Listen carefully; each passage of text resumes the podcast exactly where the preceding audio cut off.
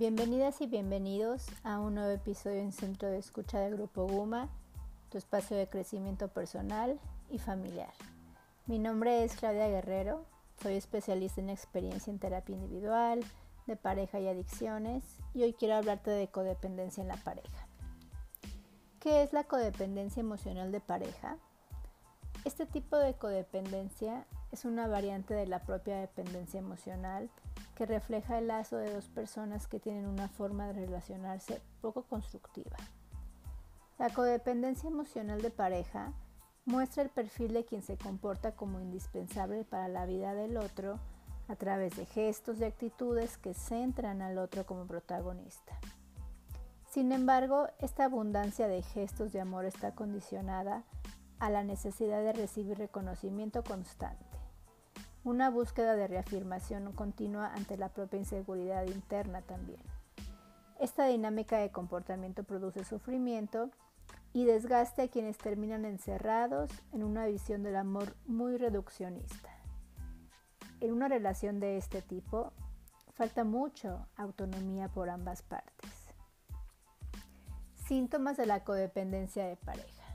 ¿Cuáles son los síntomas que reflejan esta forma de dependencia en las relaciones de pareja? ¿Y cómo podemos detectar si estamos en una situación de codependencia? A continuación te comparto las principales señales. Número 1. Una autoestima baja, marcada por una visión distorsionada de sí mismo que está condicionada por las propias variables inherentes a la situación del momento.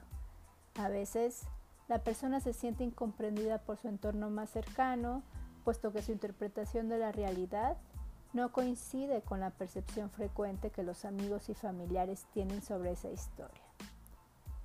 Número 2. Falta de iniciativa. Esta falta para establecer límites en la relación que den lugar a un nuevo vínculo desde el respeto a las necesidades comunes y también individuales. Por tanto, esta forma de codependencia también refleja una forma insana de amor propio, puesto que quien experimenta esta dificultad no se escucha a sí mismo ni al otro. Otro síntoma puede ser visión limitante de la felicidad. Es decir, la idea de una ruptura se presenta como una forma de soledad que preocupa y bloquea a quien sufre una forma de codependencia. Este miedo a su vez produce un círculo, vicioso ya que fomenta de nuevo el apego. Número 3. Chantaje emocional y manipulación. Como formas de ejercer un control sobre la pareja, se utilizan chantajes y manipulaciones. Un chantaje de quien hace sentir a su pareja que debe actuar del modo que espera si de verdad le ama. Detrás de este mensaje existe la manipulación continua del esquema con todo lo que yo hago por ti. Fragilidad de una relación también es un síntoma. Esta fragilidad tiene que ver con que la base es muy débil porque los hábitos que sostienen el vínculo no lo refuerzan, más bien lo destruyen. Y ahora, ¿cómo podemos superar la codependencia emocional de pareja?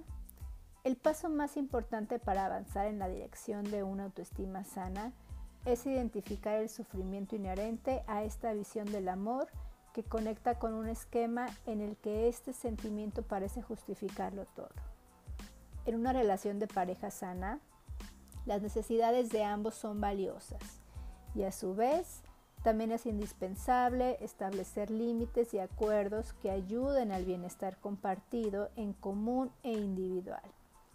Por tanto, cuando observas que tu relación te quita más de lo que te aporta hasta el punto de que vives pendiente de sostenerla con un esfuerzo constante, es fundamental que valores la posibilidad de pedir ayuda profesional.